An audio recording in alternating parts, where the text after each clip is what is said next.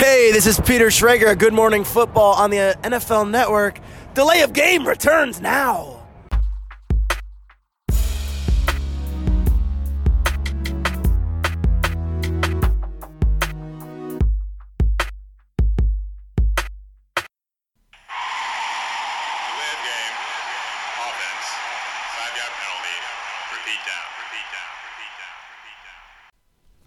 Noch immer keine Sommerpause für die Crew von Delay of Game, dem Football-Podcast.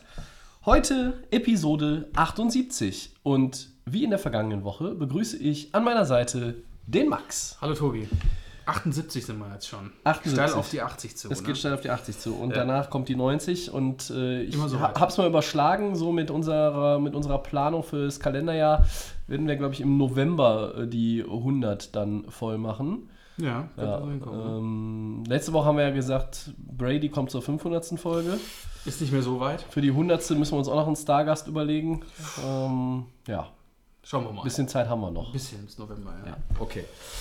Ja, äh, wir klären natürlich wie jede Woche zuerst die Bierfrage. Haben wir jetzt heute, glaube ich, nichts brandneues, aber trotzdem was Leckeres. Äh, ja, ich habe einen Stauder, helles, aus Essen. Ja. Bin mal gespannt. Das ist neu, ne? Vom Stauder, ja. Ja. Äh, Christian hatte das, glaube ich, auch schon mal getrunken, Mhm. aber du noch nicht. nee, deswegen. Ich habe äh, Estrella. Oh, Schön aus äh, Spanien. Banja. Ja, und stoßen wir mal an. Ja, Prost.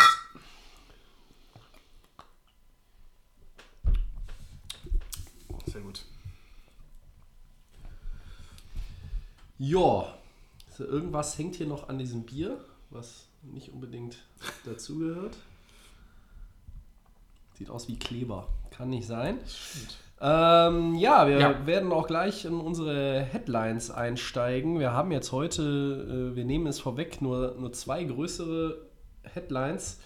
Denn äh, wir müssen mit einer etwas traurigen Info-Headline starten. Äh, was ist los? Max, bring uns mal auf den neuesten Stand. Ja, äh, wir hatten ihn schon mal in unserem Podcast erwähnt. Äh, Bart Starr, die Quarterback-Legende äh, aus Green Bay, ist leider im Alter von 85 Jahren verstorben, Tobi. K- ganz groß auf der NFL-Seite zu sehen, eine der äh, Quarterback-Legenden in der NFL, äh, ja, ist leider von uns gegangen. Äh, wir hatten ja erwähnt, habe ich ja vorhin schon erwähnt, in unserer Top 10-Liste bester Quarterbacks, in die überhaupt gespielt haben, am Anfang auch. Ich glaube, ich glaube, Teil 1 waren die, waren die Legenden. Legenden, Äh, genau, Die wir hatten Legenden, Legenden, längst ja. vergangener Tage. Und da war er der allererste, glaube ich, den wir im ersten Teil unserer Top 100 gebracht haben. Ähm, Bart Starr, ja. Ja. Äh, wir haben ihn nicht mehr spielen sehen, aber ähm, haben natürlich auch so ein bisschen was durch unser Footballinteresse in den vergangenen Jahren über ihn auch in Erfahrung gebracht und ähm, gelernt. Ja, äh, fünfmal NFL-Meister natürlich, Super Bowl 1 und 2 gewonnen. Äh, berühmt seine Leistung im legendären Ice Bowl, das war das Championship Game vor Super Bowl 2 gegen die Cowboys bei minus 25, 25 Grad, Grad, im äh, Lambeau Field. Ja. Äh, ja, Bart Starr, auf jeden Fall ein ganz großer des, des äh, Footballsports. Er hat ja dann auch nach der aktiven Karriere sich als Trainer versucht, war bei den Packers nicht ganz so erfolgreich, hatte da eine negative Bilanz, glaube ich. Aber auch lange da Trainer. ne? lange Also, Trainer, ja. Das, 75 die Packers, 83 Packers glaube ich, nur einmal in die Playoffs geführt zu der Zeit, aber Genau. natürlich ein ähm, ja, wirklich legendärer Spieler. Ja, 85. Äh, auch Roger Goodell hat ihn nochmal in einem Statement natürlich, wie sich das gehört, gewürdigt. Ähm, ich glaube, viel mehr müssen wir an der Stelle gar nicht über ihn erzählen. Ja, Haben ja auch neulich schon mal was über ihn erzählt. genau. Ja, also Rest in Peace, Bud Star. Die Packers werden, das haben sie eh schon gemacht, aber sie werden dir ein entsprechendes Andenken natürlich wahren. Bestimmt. Ja, Ja. dann gehen wir, glaube ich, in die erste, ja, größere Headline von Episode 78. Bitteschön. Ja, die, da hat man auch schon drüber gesprochen. Die Jets sind weiter auf der GM-Suche. Äh, Peyton Manning wird es wahrscheinlich wirklich nicht. Ähm, Schade. ja, wir hatten ja auch eigentlich schon gesagt, wir beide, Peyton Manning. Ich hätte es ganz interessant gefunden. Du, äh, ich habe ja eher gesagt, eher nee. Ähm, derweil äh, nennt Adam Gaze, das ist der neue Head Coach der Jets, äh, die Trade-Gerüchte um Livion Bell lächerlich. Also er sagt quasi Mhm. Quatsch. Ähm, ja, Überraschen uns diese Entwicklungen, diese Aussagen, Tobi? Wir haben ja kurz schon mal, also wir haben ja schon vor einer Woche, zwei Wochen drüber gesprochen. Ja, Das ist ja immer noch so ein bisschen brandheiß da bei den Jets, ne? Also ist doch nicht Ruhe eingekehrt, wie wir ja gesagt hatten. Ne? Nee, das dauert auch noch ein bisschen. Also, wo, wobei es jetzt auch, die, die ganz große Unruhe war es ja letztlich, glaube ich, auch nicht. Ähm, Wir haben das vielleicht auch ein bisschen, ja, aufgebauscht. Wir haben jetzt die Situation, sie sind auf GM-Suche. Peyton, wie gesagt, soll es wohl nicht werden. Es gibt ein paar Kandidaten, das ist jetzt auch ganz normal. Mike McKagan ist seit, ich glaube, jetzt zwei Wochen raus. Und äh, es gibt mehrere Kandidaten. Favorit soll aber wohl Joe Douglas sein. Der ist, glaube ich, bei den Eagles äh, einer der Executives. Ähm, also äh, sind natürlich alles Kandidaten, die irgendwo in der NFL schon einen Job haben. Ähm, Genau. Der scheint der Frontrunner so ein bisschen zu sein derzeit. Ähm, über die Kandidaten selber weiß ich jetzt auch nicht ultra viel. Ähm, wer jetzt irgendwie sich mit seinem Lieblingsteam besonders gut auskennt, kennt vielleicht auch den einen oder anderen Namen. George Payton, der ähm, Assistent äh, GM bei den Vikings, ist da noch im Rennen und Scott Fitterer, Co-Director Player Personal bei den Seahawks. Ja, das sind jetzt, ähm, glaube ich, alles Leute, wenn ich es richtig im Kopf habe, die schon einige Zeit auch auf bestimmten Positionen in der NFL unterwegs sind. Von daher glaube ich natürlich, dass sie auch das, das Business alle entsprechend kennen, werden, glaube ich, schon auch ganz gute GMs. Nochmal die Frage auch, wie ist der Kontakt zu Adam Gaze? Kennt man sich da? Weil, das haben wir auch schon letzte Woche gesagt, der neue Headcoach der Jets auch eingebunden sein wird in die Suche. Er hat da Mitspracherecht, kann da auch nochmal sagen, äh, kenne ich, kenne ich nicht, finde ich gut, finde ich nicht gut. Ähm, am Ende wird es irgendwie wahrscheinlich einer dieser drei werden, wenn es nicht doch noch eine Überraschung irgendwo gibt. Ähm, ja, Du hast es ja gerade angesprochen, dass die alle schon so ein bisschen die Erfahrung in die Richtung haben könnten. Ne? Also wir hatten ja auch das mit Peyton Manning angesprochen, dass der ja quasi jungfräulich in dieses ganze Geschäft reinkommen würde als ehemaliger Spieler. Dass ja quasi, Ja. wo wir ja gesagt hatten, der müsste vielleicht mal so in die Richtung schon mal, vielleicht als Assistent oder sowas in die Richtung arbeiten. Die Jungs, die wir ja aufgezählt haben, das sind die schon in dem Assistant-Bereich, in dem Ex Executive äh, die, die irgendwo auf jeden Fall schon mal was gemacht haben. Genau, also Peyton wäre ja jetzt kompletter Neuling, Genau. der irgendwie noch gar keine Vereinsfunktion, nenne ich es jetzt mal ganz deutsch, Ja. äh, über, übernommen hat irgendwo bisher und deshalb äh, glaube ich, machen die Jets da nichts verkehrt. Ähm, ich glaube, Joe Douglas ist tatsächlich der Favorit, nach dem, was ich gehört habe. Äh, vielleicht haben sie nächste Woche sich dann auch schon auf einen geeinigt und präsentieren ihn schon. Ja, glaube ich auch. Ja, vielleicht etwas spannender für euch und auch letztlich, wenn ich ehrlich bin, für mich, äh, ist natürlich diese ganze Personalie nochmal um äh, Livion Bell, wobei die jetzt auch langsam kalt wird. Ne? Die Aussagen von Gaze waren jetzt auch eindeutig. Er wurde erstmals auch darauf angesprochen von einem Reporter und da hat er auch gesagt, das ist lächerlich, ob ich dem finanziellen Rahmen im Vorfeld so zugestimmt habe oder nicht. Das steht abseits des Sportlichen. Livion Bell ist ein großartiger Spieler, ein guter Mensch. Ähm, ist das für dich damit erledigt? Ich sag Gott sei Dank, ne? weil wir hatten ja auch äh, gesagt, ähm, wir, wir haben die Aussage nicht gehört, wir haben nur gehört. Ja, wenn dann zu den Dolphins getradet werden würde, würdest du noch nehmen, oder nicht? Natürlich würde ich ihn nehmen. Ich glaube, einige Teams würden ihn natürlich nehmen. Aber wir hatten das Thema auch angesprochen, zwischen Coach und Spieler sollte natürlich auch irgendwo eine Harmonie herrschen, auch wenn natürlich dann, äh, dann es bald in Richtung Saison geht. Levin Bell ist ein Einzelgänger, der ist einer, der sich nicht viel sagen lässt. Und ich finde es gut, dass er jetzt einfach auch der Presse gesagt hat, okay, ähm, er ist ein großartiger Spieler, ein guter Mensch und ich hatte ja auch gesagt, es gibt nicht viel zu meckern bei den Jets. Der hat einen guten Running Back, jetzt endlich mal einen sehr guten. Wir hoffen natürlich, dass er seine äh, Erfolge da anknüpfen kann, obwohl er diese Pause hatte. Das ist für mich Und- halt auch noch so ein Fragezeichen. Ne? Ein Genau, Jahr also- komplett raus sein und Kann schon eine Veränderung, äh, es kann schon möglich sein. Aber ich denke, ähm, jetzt ist es auch, glaube ich, gut. Er hat jetzt seine Äußerung gemacht vor der Presse. Ich denke, die beiden werden sich jetzt darauf konzentrieren, miteinander arbeiten zu können. Ja. Und äh, finde es auch gut, dass Adam Gase da jetzt ein bisschen den Wind wieder rausgenommen hat und gesagt hat, eigentlich kann er sich ja nicht beschweren, mit so einem Star-Running Back äh, in die Saison zu starten. Ne?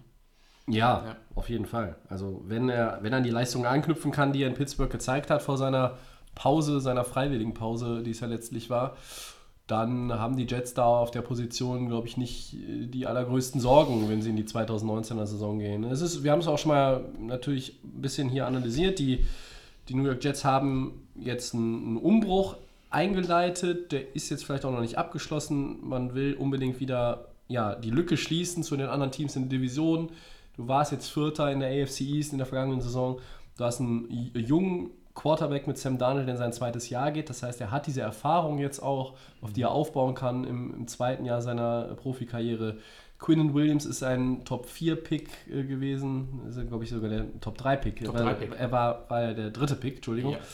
Ähm, ich hätte jetzt, ich habe das, äh, unser, unser Mock-Draft-Board abgewischt. Äh, deshalb, ähm, ja. Und dann hast du jetzt Le'Veon Bell dazu bekommen. Du hast auch in der Defense noch weiter Geld ausgegeben mit CJ Mosley. Hast du quasi so ein Centerpiece äh, auf der Linebacker-Position. Also da sind so Puzzleteile, die jetzt zusammengefügt werden müssen. Ob Adam Gase das kann. Du bist ja ihm auch generell so, was das Sportliche anbelangt, stehst du ihm ja sehr kritisch gegenüber. Das kommt aus der Zeit, die er bei den Dolphins verbracht hat. Kann ich auch absolut nachvollziehen. Ähm, man, wird, man wird sehen, wie er mit diesen Stars äh, umgehen kann. Ich sage mal, vielleicht hat er in Miami nicht so ganz die ganz, also nicht unbedingt die ganz großen Kaliber immer die ganze Zeit gehabt. Jetzt hat er auf jeden Fall ein ganz großes Kaliber mit äh, Le'Veon Bell. Äh, auch du hast es eben so gesagt, lässt sich nicht gerne was sagen. Er ist natürlich schon auch so Ist Trash, ein Charakterkopf. Trash-Talker, ne? Ja, Ist wie so ein Wide Receiver. Ja. Ist gerne der ähm, im Mittelpunkt stehen möchte. Ich habe mir die OTAs auch angeschaut von den, von den Jets, auch wie gesagt, von allen, von den meisten Teams. Ja. Also das sieht auch alles sehr, sehr gut aus, was da Ja. Passiert. Ähm, es ist wirklich wichtig, dass Adam Gase da ein bisschen zurückgerudert hat, weil du hast es angesprochen, dass Miami war jetzt natürlich mit einem Team, das keine großen Stars in der Zeit hatte, wo er da war oder immer noch nicht hat, ich sag's mal so. Jetzt hat er natürlich diesen, diesen Luxus von guten Starspielern, von Rookies, die Quinn Williams jetzt ein Rookie, der wirklich ähm, hoch gerankt ist, der äh, auf den die Hoffnungen liegen. Der hat die jetzt, Star Power, Die auch Star weil sie, Power. ne, also hast du einen Running Back, CJ Mosley ist auch in der Defense was, äh, was richtig frisch ist. Das ist genau richtig, was die Jets auch brauchen. Und ähm, es kann ja für ihn eigentlich nur besser werden. Mal schauen, was die Jets dann äh, in der Saison äh, oder gerade in ihrer Division, die jetzt auch natürlich eigentlich auch nicht so schwer ist, außer die Patriots, weil Dolphins und Bills sind keine Ultragegner. Also man kann sich da schon auf zwei positionieren. Ja. Vielleicht kann man auch die, Jet, die, die Patriots ärgern. Vielleicht nicht zumindest nicht zu Hause bei den Patriots, aber Ui. zumindest in, äh, Ui. im MetLife Stadium, man weiß es ja nicht. Äh, aber ja, also bei den Jets, sie können jetzt einfach entspannt in die Saison starten und mal schauen, was wie, wie Le'Veon Bell und Co. sich entwickelt. Ja, also letztlich, um auf die ursprüngliche Frage nochmal mit einem Satz zurückzukommen, überraschen mich jetzt diese Entwicklungen bzw. Aussagen? Nein, also die GM-Search muss natürlich vorangetrieben werden. Und äh, ja, dass, dass Gaze jetzt da auch irgendwo sagt, ähm, bewertet mir jetzt vielleicht die Aussage davon neulich nicht, äh, nicht über oder, oder falsch, das ist auch absolut nachvollziehbar. Ja. Ja, hast du noch irgendwas zu den Jets auf dem Herzen oder machen wir Nee, weiter? Ich glaube, wir machen weiter. Ne? Dann, Zu den Jets haben wir alles gesagt. Ja, dann haben wir heute mal so ein bisschen, äh, ja, ich habe mir die, die Landschaft, die News-Landschaft rund um die NFL jetzt auch die Tage nochmal angeguckt und habe so gedacht, ich glaube, so in den nächsten Podcasts können wir auch mal wieder so selber ein bisschen was äh, kreieren. Und deshalb ist jetzt nicht unbedingt eine Headline, sondern eher eine Diskussionsgrundlage. Äh, meine Frage an dich wäre nämlich hier Ja. an dieser Stelle, welcher der acht neuen Headcoaches hat die schwierigste Aufgabe übernommen bei seiner neuen Franchise. Ich äh, zähle jetzt nochmal für die Zuhörer auf, wer die acht Headcoaches sind und bei welchem Team sie spielen. Ihr müsst euch das nicht unbedingt merken. Ähm, Ach, den Weil wir Zuhörern picken uns ja- einige andere ist ja bestimmt picken uns ja sowieso dann jeder einen raus Ja, wahrscheinlich.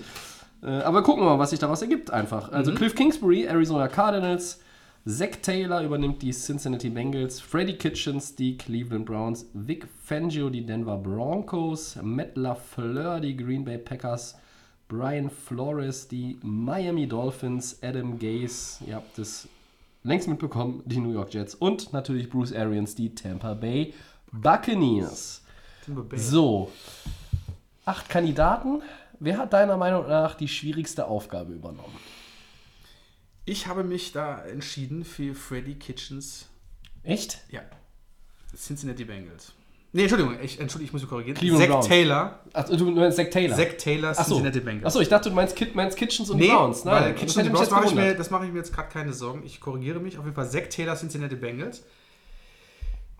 Das ist das Team, äh, wo ich sage, das ist schwer zu handeln, auch für einen neuen Head Coach. Warum? Ähm, die Bengals sind ja 6 und 10. Okay. Äh, aber bei den Bengals äh, haben wir ja letzte Saison auch gesehen, dass große Frage, also wir, wir, haben uns eigentlich auch im Podcast immer gefragt, was ist, was passiert in Cincinnati? Ne? Die sind ja auf der 4 in der Division. Oh ja. Ähm, ich denke, dass wir auch in unseren äh, Prognosen für 2019 dann wahrscheinlich die Bengals auch nicht hoch sehen. Ähm, ist es wirklich, ja, bei, dem, bei den Bengals ist so die Frage, ist es das Thema Quarterback, ist es Wide Receiver? Also ich denke, dass du als Coach Du hast ähm, Andy Dalton, äh, AJ Green, das sind Namen, die man in der NFL auf jeden Fall schon mal gehört hat. Aber ich finde, dass man die Bengals trotz dieser ja, wenigen Star Power, die man hat und äh, man auch nicht so viel von denen erwartet und die Bengals eigentlich immer so ein bisschen mitschwimmen und wenn auch sie hinten immer wegfallen, finde ich eigentlich, dass du als Coach mit dem, was du hast, und wir haben auch in der Free Agency gesehen, dass die Bengals nicht viel gemacht haben. Du hast dich immer nur auf Dalton die ganzen Jahre verlassen, da ist mhm. nie viel raus, äh, nie viel passiert. AJ Green ist auch nicht mehr so der, ähm, ja, oder ist vielleicht noch ein Wide Receiver, der auf jeden Fall ein Name in der NFL ist, aber irgendwie auch von der Leistung hat nachgelassen. Und ich finde einfach, dass äh, Zach Taylor da eine schwierige Aufg Aufgabe hat, in der Division, wo die Bengals sich auch befinden. Also das heißt, die Gründe sind deiner Meinung nach die Division die und Division. das Personal, das vorhandene im Team. Genau. Es ist jetzt nicht unbedingt die Erwartungshaltung, wie vielleicht Richtig. anderswo. Genau, weil okay. ich denke mal, dass Andy Dalton ähm, nicht der Franchise-Player ist für die Bengals. Und das denke ich mal auch, dass es in den nächsten Jahren nicht sein wird. Ich denke, dass auch wahrscheinlich bei den Bengals es nicht mehr lange dauern wird, auch dass sie da irgendwie was machen werden.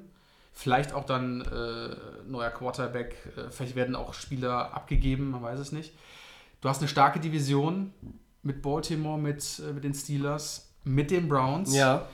Und ich finde einfach, dass dieses Team, ich, ich selbst als Fan, äh, nicht von, als allgemeiner Football-Fan, nicht sagen kann, wo geht das hin. Und ich finde einfach, dass Zach Taylor trotzdem mit dem wenigen, was er hat, und das sind nur zwei Star-Player ja, in dem Team. In der Offense in der Offense zumindest. Ja. Ähm, es schwer haben wird, da irgendwie sich auf Playoffs, also auf Playoffs zu hoffen oder da irgendwie andere Teams ärgern zu können, auch gerade in der Division. Und ich finde, dass Dick Taylor echt einen schweren Job hat und da die Cincinnati Bengals auch in der Offseason nicht viel gerissen haben. Ich weiß jetzt gar nicht, was sie gepickt haben im NFL-Draft. Ja, Jonah Williams in der ersten Runde, ne? Der okay. Tackle. Der, Tackle. vermutlich, vermutlich äh, nach jetzigem Stand der Dinge auf Right Tackle spielen wird. Umswitchen muss. Also, also das heißt, ähm, der ist jetzt auch nicht der, der erste Defender äh, für Andy Dalton. Äh, aber er ist zumindest die dringend benötigte O-Line-Hilfe in hm. Cincinnati, ne? Um ihn halt mehr Zeit zu verschaffen, ja klar. Ja. Aber ob das ein Andy Dalton umsetzen kann. Also ich finde die Bengals sehr interessant was die kommende Saison angeht. In der Division werden sie schwer haben. Ich vermute auf vier. Und deswegen hat Zack Taylor echt gar keinen einfachen Job, dieses Team wieder irgendwo auf Playoff-Kurs, sagen wir mal, das ist so der mhm. nächste Step, zu bringen. Ähm, dafür hat Cincinnati viel zu wenig gemacht. Und ähm, da kann es auch ein AJ Green alleine da auch nicht richten. Obwohl natürlich da noch andere Spieler natürlich eine Rolle spielen, aber ich finde, Zack Taylor ist schon, äh, hat schon den schwersten Job. Wie siehst du es, Tobi? Ich würde jetzt erst einmal, äh, bevor ich, bevor ich mein Team ja. äh, hier preisgebe, würde ich gerade mal auf die Bengals eingehen wollen an der Stelle. Ähm, aus gutem Grund. Nämlich sehe ich ganz anders als du. Oh. Ähm, Siehst du die Bengals höher an, oder wie? Nein, ich sehe, ich, sehe das, ich sehe das ganz unproblematisch aus folgendem Grund. Keine Erwartungshaltung in deiner Division sind die Steelers die sind die, und die Ravens. Die sind so die abwechselnden Platzhirsche der letzten 15 Jahre gefühlt gewesen. Und dann redet alles über die Browns. Das heißt, die, diese Bengals in Cincinnati, die fliegen vollkommen unter dem Radar. Und keiner erwartet etwas von ihnen dieses Jahr. First Year Head Coach. Äh, ein Quarterback, der möglicherweise, wie du es richtig gesagt hast, meiner Meinung nach, der, der möglicherweise bald um seinen Job fürchten muss, geht die Saison in die Binsen, gibt es 2020 einen neuen Quarterback im Draft. Ich glaube, das steht, also das steht für mich außer Frage, wenn es um Cincinnati ja, gut, und, und, die Quarterback-Zukunft geht. Du musst doch aber dazu sagen, dass die Bengals doch nicht ihr Niveau sein kann. Du hast in der Offseason nicht viel gemacht. Du bist ja gar nicht, nein, nein. du bist ja gar nicht ja. in die, du bist ja gar nicht in der Motivation zu sagen, dass ich sage, okay, als Cincinnati, ich möchte die Kontrahenten in meiner Division zumindest ärgern. Und da muss ich doch irgendwo ein Statement setzen und sagen, wenn ich irgendwas mir organisieren kann, das ist richtig. Der, der Headcoach mache ich gar keine Frage. Es kann auch ein Push sein. Du hast einen ersten Headcoach, du bist für unterm Radar und dann hast du vielleicht mit dem Mann irgendwie dann vielleicht so eine Hype und kannst andere ärgern, ja. Aber trotzdem sich in diesem Team ähm, unterm Radar sehe ich da einfach schwarz. Also, Ja, vielleicht müssen wir das auch ein bisschen differenzieren, wie, Ja, ja, wir, klar. beide, wie wir beide das analysieren. Ich glaube, Ja, du beziehst es jetzt äh, auch extrem auf die 2019er Saison. Natürlich. Äh, ich beziehe es. Ähm, Auf die lange Sicht. ich, ich beziehe es. Äh, nee, du, du beziehst, Entschuldigung, du beziehst es ja im Grunde genommen eher auf die mittelfristige Sicht, weil du Ja. sagst, mit dem, der Kader braucht Zeit, um den umzukrempeln. Ich beziehe es jetzt erstmal nur auf die 2019er Saison, weil da, da kann, kannst du eigentlich nicht groß enttäuschen als Bengals, weil keiner erwartet etwas von dir, außer äh, dass du wieder Vierter wirst in der Division und nicht in die Playoff kommst. Warum? Weil du halt diese Browns hast, die jetzt alle irgendwie hier ne, Ja, Browns alle. Rise to the Top sehen. Dann hast du die Steelers, äh, wo es immer noch heißt, oh, Juju ist er Nummer 1 Receiver. Da sagen einige, die es mit den Steelers gut meinen, ja. Äh, ist James Conner Nummer 1 Running Back? Dann meinen einige, die mit den Steelers halten, sagen dann auch ja. Ja. Big Ben hat das noch drauf, sagen genau dieselben Leute ja. Also Steelers vor Bengals, klar. Ja. Ravens, oh, Lamar Ja. Jackson war hier schon äh, gut in der letzten Saison. Jetzt erste volle Saison, haben sich auch nochmal verstärkt, etc. pp. So, und deshalb Bengals vierter Platz. So.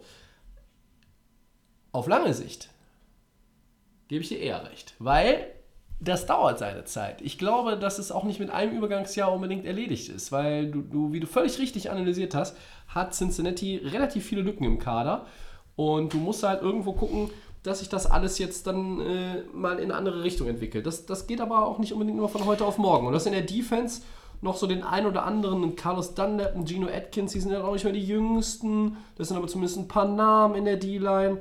So, und dann hast du noch beim Cornerback, da läuft noch so jemand rum wie Dre Kirkpatrick, äh, William Jackson. Naja, die sind alle nicht so schlecht, aber richtig gut sind die natürlich ja, auch nicht. Aber du hast natürlich das Argument auch gebracht, sie werden vermutlich dann auch wahrscheinlich relativ hoch picken können, dann im kommenden, äh, kommenden Draft 2020, wo wir ja schon auch schon, ich glaube, ich bin der Einzige, der so richtig schwärmt von diesem nächsten äh, äh, Draft, weil da so viele Ja, ich- ich bin da auch überzeugt, auch dass das- es gut wird. Ähm, wo wir auch das Thema ja schon gesehen haben, äh, okay, wenn der eine Quarterback nicht passt, dann holt man halt den nächsten. Ähm, trotzdem sehe ich so, auf die lange Sicht sehe ich zum Beispiel Andy Dalton bei dieser Franchise nicht mehr. Ich denke mal, dass die vielleicht irgendwie, wo auch immer er landen wird oder was auch immer. Ähm, aber ich glaube, das ist so ein Prozess von zwei bis drei Jahre, bis sich vielleicht Cincinnati endlich wieder das Team zusammenstellt, äh, dass sie dann entweder dann die Browns oder die Steelers oder die Ravens dann irgendwann wieder ärgern können oder sogar auch dann Playoff-Kandidat sind.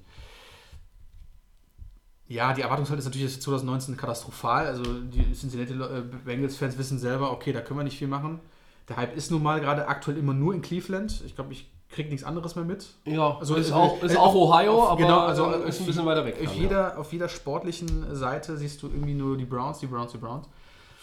Kann natürlich dann auch wieder irgendwie, ein, vielleicht ärgert man auch die, die ganzen anderen äh, Mannschaften, aber lange Sicht, auch mit dem Coach hat er natürlich, der ist natürlich, man hofft natürlich, dass er, er will natürlich länger da bleiben, ne? da ist natürlich die Sicht immer Ja, ja. drei, vier Jahre, ne? und äh, ja, also finde ich Cincinnati ist halt mega interessant, einfach nur zu sehen, wie, wie schaffen die das dann in den nächsten Jahren überhaupt, sich wieder aufzuraffen, wenn sie vielleicht auch Spieler verlieren, die du aufgezählt hast in der Defense, auch in der Offense, dass die vielleicht auch nicht mehr dann da sind. Komplett ein junges Team. Äh, bleibt abzuwarten. Ja.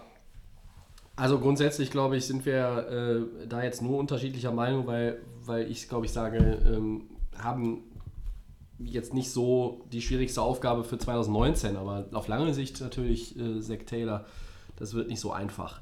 Ja. Und ähm, es gibt sicherlich andere Franchises, wo du, äh, wo du weniger Zeit hast, bevor der Druck von außen zunimmt. Bei Cincinnati könnte ich mir vorstellen, wird ihm die Zeit auch gegeben, weil sie das Vertrauen in ihn haben. Ähm, so, alle sind ja auf der Suche gewesen nach dem neuen Sean McVay. Dann da, so, wurde Jung- auch, Zach Taylor wurde auch mal so, ne? Genau, als ein junger Coach, der ja. irgendwie was Neues Und er ist jung und so weiter und ja, so ja. fort.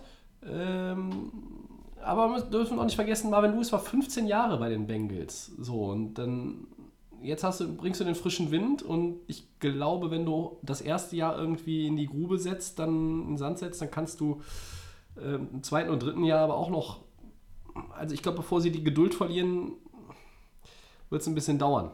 Ja. Ein bisschen anders sehe ich das bei dem Team, das ich mir ausgesucht habe. Schieß Schwierigste los. Aufgabe, Vic Fangio, Denver Broncos.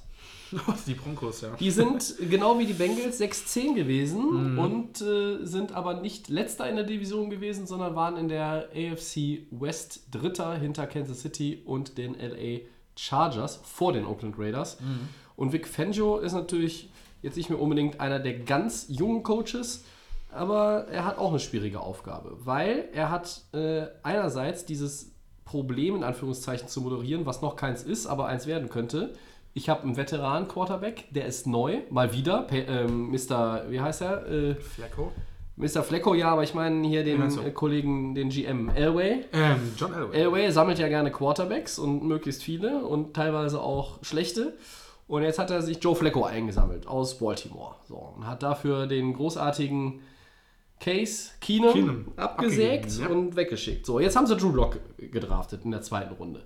Läuft es schlecht in Denver, dann wird noch vor der Hälfte der Saison, vor dieser Punkt der Hälfte der Saison erreicht ist, werden die Fans und die Medien nach Drew Lock krähen. Ich glaube, Auf jeden Fall. Ich glaube, sich, ähm, das könnte, könnte dann aber auch angesichts der, der Historie, die Joe Flacco in dieser Liga hat, für, zu einem Problem werden. Denn der Mann ist natürlich jetzt auch nicht mehr der Allerjüngste, aber er hat nun mal auch. Na, er, er hat einen Ring, ne? er ist 34, andere Quarterbacks sind doch schon nahe der 40 oder drüber. Das heißt, man muss ihn jetzt auch noch nicht irgendwie frühzeitig aufs Abstellgleis schieben, zumal man ihn jetzt auch unbedingt haben wollte. Und ich glaube, hier ähm, ist es ähnlich nochmal auch wie in Cincinnati. Hier ist eine Menge am, am Roster, was man, was man verändern muss. Du hast gerade mal, wenn wir bei den Receivern mal gerade anfangen, Cortland Sutton war letztes Jahr Rookie, der muss einen Sprung nach vorne machen. Macht er den nicht? Huh. ja, Ist die Position schon dünn besetzt? Dann hast du noch Emmanuel Sanders. Das ist aber kein großer Receiver. Ne? Du hast dich von Thomas, Demarius Thomas Maris verabschiedet. Thomas ist äh, Geschichte. Die Genau. O-Line hat auch einen neuen äh, Guard zumindest mit Dalton Reisner. Ähm, das ist jetzt auch mal eine Verbesserung, die dringend notwendig war oder ist. Die One-Man-Show letztes Jahr war Philipp Lindsay bei der, der, äh, der Running Back. Ja, Das und war so das ist halt so. Hoffnung in der Offense. Das ist halt so der beste Offensivspieler, den, Ja. ich, den ich da sehe. Nun ist der Vorteil bei Denver gegenüber der ähm, Defense von äh, Cincinnati zum Beispiel, dass die einfach qualitativ besser ist. Ja, Mhm. Ja, das- Ähm, das ist da gibt es aber immer noch diese Dynamik. Vertragsverhandlungen mit Chris Harris. Äh, wie gut ist äh, Von Miller noch? Äh, was ist mit Derek Wolf? Ähm, da sind ein paar Namen, die sind nicht so, nicht so schlecht. Ich bin ein großer Fan von Bradley Chubb. Letztes Jahr Mega Rookie. Typ. Ja, das, das da ist, wirklich, äh, das ist ein super Pick von den. Ne, das war ein richtig guter. Pick letztes Jahr. Ähm, aber die Aufgabe, die Vic Fangio da hat, halte ich zum Beispiel für deutlich schwerer als die, die Freddy Kitchens hat. Freddy Kitchens hat viel mehr Talent bei Cleveland. Ja. Cliff Kingsbury in Arizona. Ich glaube, der kann wirklich von vorne aufbauen, ohne dass er großen Druck hat. Und bei Matt LaFleur in Green Bay sehe ich ehrlich gesagt auch nicht das, das Riesenproblem. Schwierigste Aufgabe. Da ist auch so viel Talent im Roster, dass man, die Packers, dass man die Packers nach einer 6-9-1-Saison aber wirklich ohne ein großes Hexenwerk zurück in die Playoffs führen kann. So, und deshalb entscheide ich mich für Denver. Big Fangio. Ja, sehr gut. Also, Denver, das ist ja auch immer so eine Wunderkiste mit den Quarterbacks. Einfach nur ausgetauscht einer Tour. Aber du sagst ja selber, Flacco 34, der steht eigentlich so, wenn man das sieht, wie lange Brady noch spielen möchte, bis 45. Das heißt, der ist eigentlich noch so mitten in seiner Blüte. Er kann natürlich jetzt nochmal beweisen, dass er vielleicht äh, Luck noch äh, Lock war es, ne, genau, Drew Lock. Noch ähm, ein bisschen länger auf der Bank lässt, wenn er einfach jetzt zeigt, äh, in natürlich auch unfassbar starken Divisionen. Wir müssen natürlich jetzt die, die Raiders natürlich jetzt auch wieder weiter oben sehen als letztes Jahr. Äh, ich, gebe, ich gehe davon aus, Tobi, dass du mir dazu stimmst, dass wir wahrscheinlich die Broncos dann, ja, ich sehe sie dann doch auf vier vielleicht. Möglicherweise, Ähm, ja. Weil die Chargers und, und die Chiefs sind einfach unantastbar da oben, denke ich mal. Auch nicht für die Raiders oder für die Broncos im Moment. Stand heute.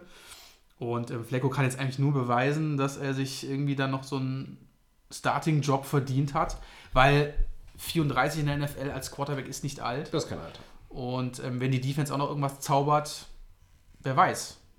Kann äh, vielleicht diesmal für Elway alles gut werden.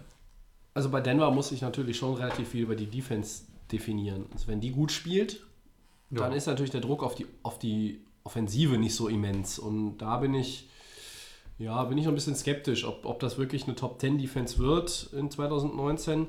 Wenn das der Fall ist, dann hat Denver ein Fundament, auf dem sie aufbauen können. Ähm, trotzdem glaube ich halt, ja, das ist jetzt, die haben jetzt auch nicht unbedingt so dieses, wir nehmen einen Coach, der, der ganz jung ist, der quasi auch was aufbaut über mehrere Jahre, diese, dieser Sean McVay-Train, da sind sie nicht draufgesprungen, beziehungsweise sind dann vielleicht auch wieder davon abgesprungen mit Vic Fangio. Ähm, haben sie aber natürlich auch jemanden, der, der sehr erfahren ist. Äh, trotzdem. Ja, der hat ähm, bei schon einigen Teams gespielt, hier 49ers, ähm, bei einigen schon Chicago Bears war sein letzter äh, Einsatz. Also, Er, er hat ja auch da äh, unter äh, äh, Matt Nagy die eine der besten Defenses äh, äh, mit betreut, ne, bei den Bears. So, ähm, jetzt ist er der neue, neue Headcoach, kommt nach Vance Joseph. Es ist in seiner langen Tra Trainerkarriere die erste Headcoaching-Position. Er hat einen Vierjahresvertrag. Ich glaube, die Geduld in Denver ist halt auch nicht so riesengroß, weil du hast vor drei Jahren den Super Bowl gewonnen. Und das ist so ein Ding, deshalb ist es, glaube ich, meiner Meinung nach auch eine schwierige Aufgabe. Ne? Weil viele Fans, die, die, die Fanbase Denver ist. sieht halt im. Rückspiegel immer noch die Lombardi-Trophy. Ja, klar. Ja, und die Peyton Manning-Zeit. Ja. Äh, und, und als diese, diese Monster-Defense dann auch äh, am Ende sie zum Titel gegen Carolina geführt hat. Die, Die- ja. dieses, dieses Problem sehen die Cardinals nicht, die Bengals nicht, die Browns nicht. Äh, die, bei den Packers liegt es auch noch mal einen Tick weiter zurück. Bei den Dolphins, Jets und Buccaneers ist es auch nicht zu beobachten. Also deshalb Nee. halte ich Denver einfach auch äh, für dann schon eine relativ schwierige Aufgabe. Mhm. Aber ich muss dich noch mal fragen, wie siehst du es eigentlich mit Brian Flores und Miami? Ich hatte ja noch gesagt, das ist für die Bast-Saison, bis dann natürlich dann Ja, im Draft. glaube ich nicht mehr. bis dann der Draft passiert ist und danach ähm, Josh Rosen geholt worden ist. Ich bin immer noch davon überzeugt, dass es jetzt keine Saison ist. Ähm, also jetzt eine Bass-Saison ist es jetzt nicht mehr. Ich glaube mit dem Rosen-Thema. Es ist einfach so eine Probiersaison. Ne? Also einfach mal gucken, gehe ich mit Fitzmagic. Ähm, ich gehe auch davon aus, dass er wahrscheinlich der Starter wird. Zumindest für die ersten vier Spiele oder ersten fünf. Und dass man vielleicht irgendwie schaut, ähm, passt das alles mit Rosen? Tobi sagt es ja mal gerne, wenn es mit Quarterback nicht passt, zieht man einfach nächstes Jahr nochmal neu. Das hat man ja bei Arizona gesehen, äh, wo ich ja nicht von begeistert bin. Ähm, mit Rosen bin ich sehr zufrieden. Äh, ich, für Flores, ich kann, schon, kann mir schon vorstellen, der hat einige Erfahrungen, die er da mitbringen kann aus New England. Ja. Ähm, dass er vielleicht Die auch die. Patriots auch wieder ärgern kann. Äh, das machen wir ja mal ganz gerne, wie Leute aus Miami, dass wir zu Hause dann immer die Patriots auseinandernehmen. Also nicht auseinandernehmen, aber zumindest ein bisschen ärgern Aber sonst wenig hinkriegen. sonst wenig hinkriegen. Ja. Auch in Situationen, wo ich denke, eigentlich könntest du das hinkriegen. Äh, da war ich ja noch sehr enthusiastisch noch am Anfang der letzten Saison. Äh, aber äh, Miami ist noch so ein ist noch so ein Fragezeichen. Ich glaube, das ist ja bei dir bei den Rams nicht anders, Tobi. Auf einem anderen Niveau. Auf einem anderen. Niveau. Äh, es ist immer noch, ist immer schön, dass ich das nach den letzten zwei, drei Jahren äh, so sagen kann, nachdem ich 15 Jahre lang äh, wie ein Hund gelitten habe. Ähm, das ist ein anderes Thema und äh, passt jetzt hier vielleicht nicht so ganz. Aber ich finde dein so Argument gut rein. mit den Coaches. Ich glaube, äh, mit Vic Fangio und äh, Zach Taylor, das sind so ja, die Teams sind relativ ja, ja, identisch. Und ja. ich denke mal, so die anderen eine Sind okay. Anmerkung von mir noch zu Miami. Ja, äh, gerne. Regu- Regular Season Woche 1 Starter Josh Rosen. Bin ich, Ich, ich sag Fitzmagic. wenn es jetzt hier die Odds wären, würde ich sagen 90 Prozent. 90 Prozent Ja, ich bin mir relativ sicher, dass Rosen den, den Starting-Job bekommt und das auch Fitz, äh, Fitz, äh, wie heißt er nochmal richtig? Fitzpatrick? Fitzpatrick. Ja, wir sagen aber Fitzmagic. Ist einfach Magic. Und deshalb weiß ich schon den ursprünglichen Namen nicht mehr. Es könnte auch daran liegen, dass ich viel zu wenig Bier bisher getrunken habe. äh, nach einer etwas mehr als einer halben Stunde Podcast. Also kurze Trinkpause. Also ich glaube, dass ähm, es kann natürlich passieren. Trainingscamp ist noch ein bisschen hin, aber äh, ich, ich feiere so ein bisschen Fitzmagic, das hat man, glaube ich, mitbekommen. Und ich würde ihn gerne als Starter sehen. Ja. Trinkpause vorbei bei mir. Ähm, nein, Fitzpatrick. Du ich glaube, dass sie ihm das auch verklickern können, dass Flores ihm auch sagen kann: hey, pass auf, hier, Junger Mann. Starting Job, Ja. äh, Regular Season, äh, bis dahin werden wir hier sowas wie eine Open Competition haben, äh, Trainingscamp, Preseason. Äh, Denkst du, obwohl er einen Zweijahresvertrag bekommen hat? Ja, Wenn ein Jahr gespielt hat, hat ich gesagt, okay, ja, aber Ja, du ist kannst ja auch, einen, kann auch einen, also der Mann, äh, ja, also wenn, sagen wir mal so, wenn Rosen dann die ersten drei Spiele verkackt, ist Fitzmagic da, dann gibt es ein paar Bälle nach vorne. Kann natürlich auch ein paar ja Hauptsache Miami aber, wechselt nicht so munter durch wie Tampa Bay letztes äh. Ich hoffe es auch nicht, ne, ja. Aber gut. Ähm, die, haben ja die haben ja gewechselt wie eine Handballmannschaft. ja, die Buccaneers ist auch so ein, Ja? so ein Team. Von von Serie zu Serie, du musstest erstmal gucken, wer ist da eigentlich unterm Center. Ja? Du wusstest gar nicht mehr, welcher Quarterback da Nee, gerade nee. spielt. Manchmal hatte ich das Gefühl, da habe ich dich sogar gefragt, wenn wir Miami geguckt haben, haben sie jetzt Jay Cutler ausgegraben oder Ja. und dann tauchte Brock Osweiler nochmal auf. Ja? So, Ja, Miami hatte alles ausgepackt, was so ging. Ne? Also, Ja, ja. Aber das Osweiler-Thema. die haben vor allem auch alles ausgepackt, was nicht so ging. Ja. Ja. Und dann bei wichtigen Situationen leider. konnte. Ach, das ist Schnee von gestern. Ja, ich hoffe es für dich. Ich hoffe ja. auch, ja. Ich will jemand anderen als Divisionssieger haben in der Ah, AFC das ist- East, das aber ist einfach so schwierig. Wird nix, es wird nichts. Tobi, ich glaube, das werden wir noch lange Zeit drauf warten Ja. müssen. Sehr lange. Vielleicht, äh, wenn Brady dann zur 500. 100. Folge Folge wird er endlich sagen, ich habe. Äh, Wir werden das jetzt übrigens nicht jede Woche erwähnen, also ähm, äh, irgendwann. um Vielleicht ist er dann wirklich hier mit bei der 500. Episode und hat quasi dann sein Trikot an den Nagel gehangen. Vielleicht, vielleicht schaffen wir es zur 500. Episode, die einfach dann äh, bei Brady im Haus aufzunehmen oder so. Ja, in Boston. Da, da muss er nicht weg. Ah, fahren wir nach Boston? Wir fahren nach Boston. Wir fahren auch mal nach Boston. Ja, gut. Gut. Äh, Headlines für heute damit äh, beendet. Ihr könnt uns ja schreiben, at auf Game NFL, wer ist denn eurer Meinung nach der Headcoach, der die schwierigste Aufgabe Ja. übernommen hat?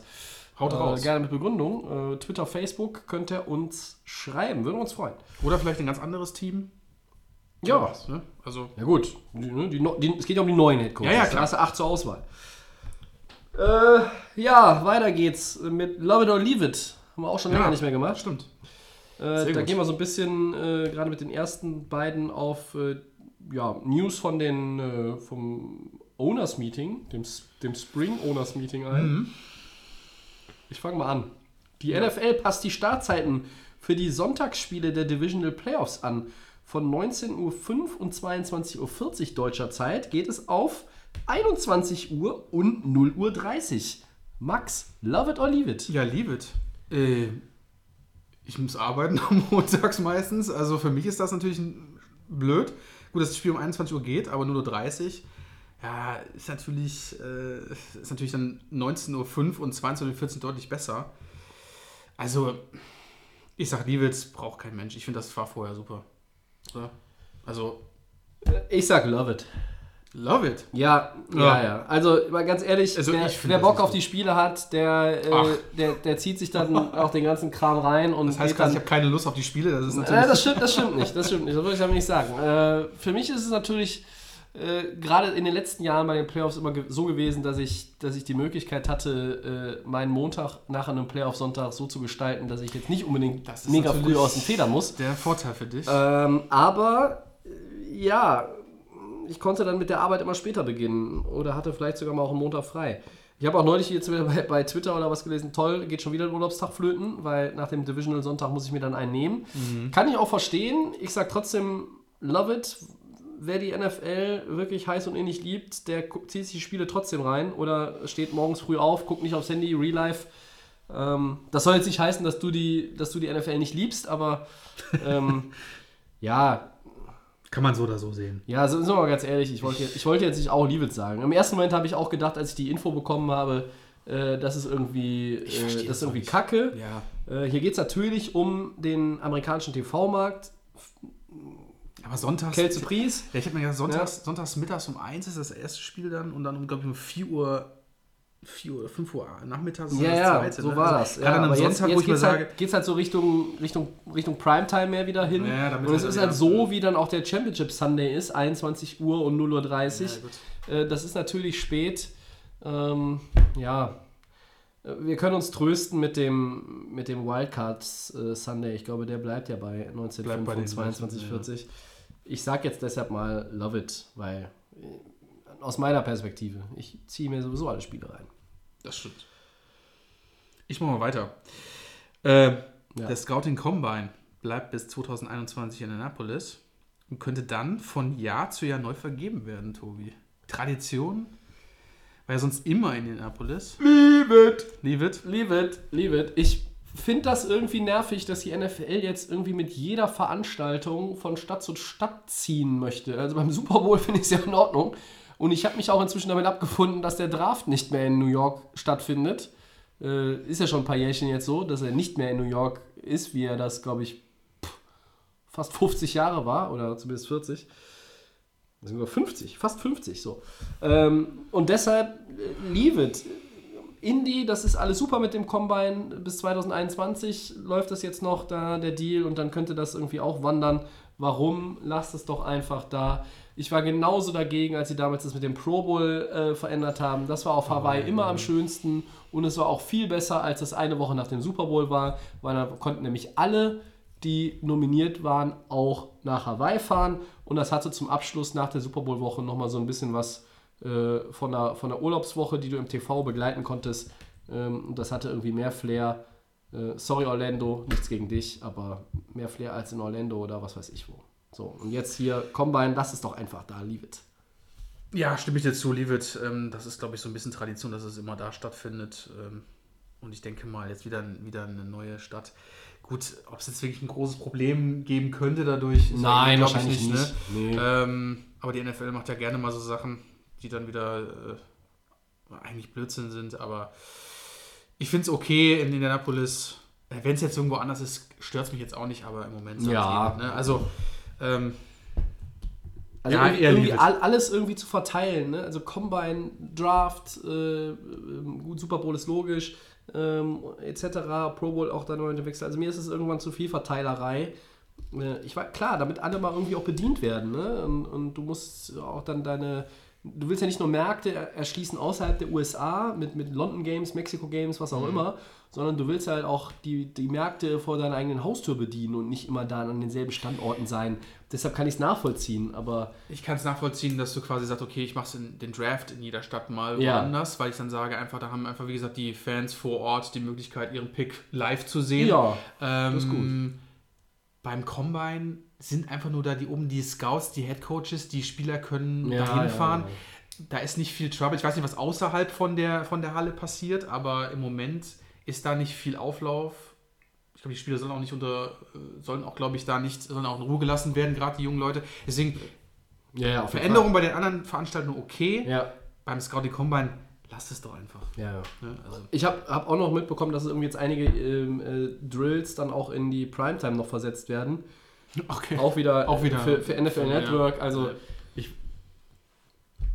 Auch da hätte ich, hätte ich gesagt. Also Draft und, und äh, Opening Night, Super Bowl und was alles in die Primetime, auch wegen NFL Network. Ich meine, ich bin ein großer Fan des NFL Network.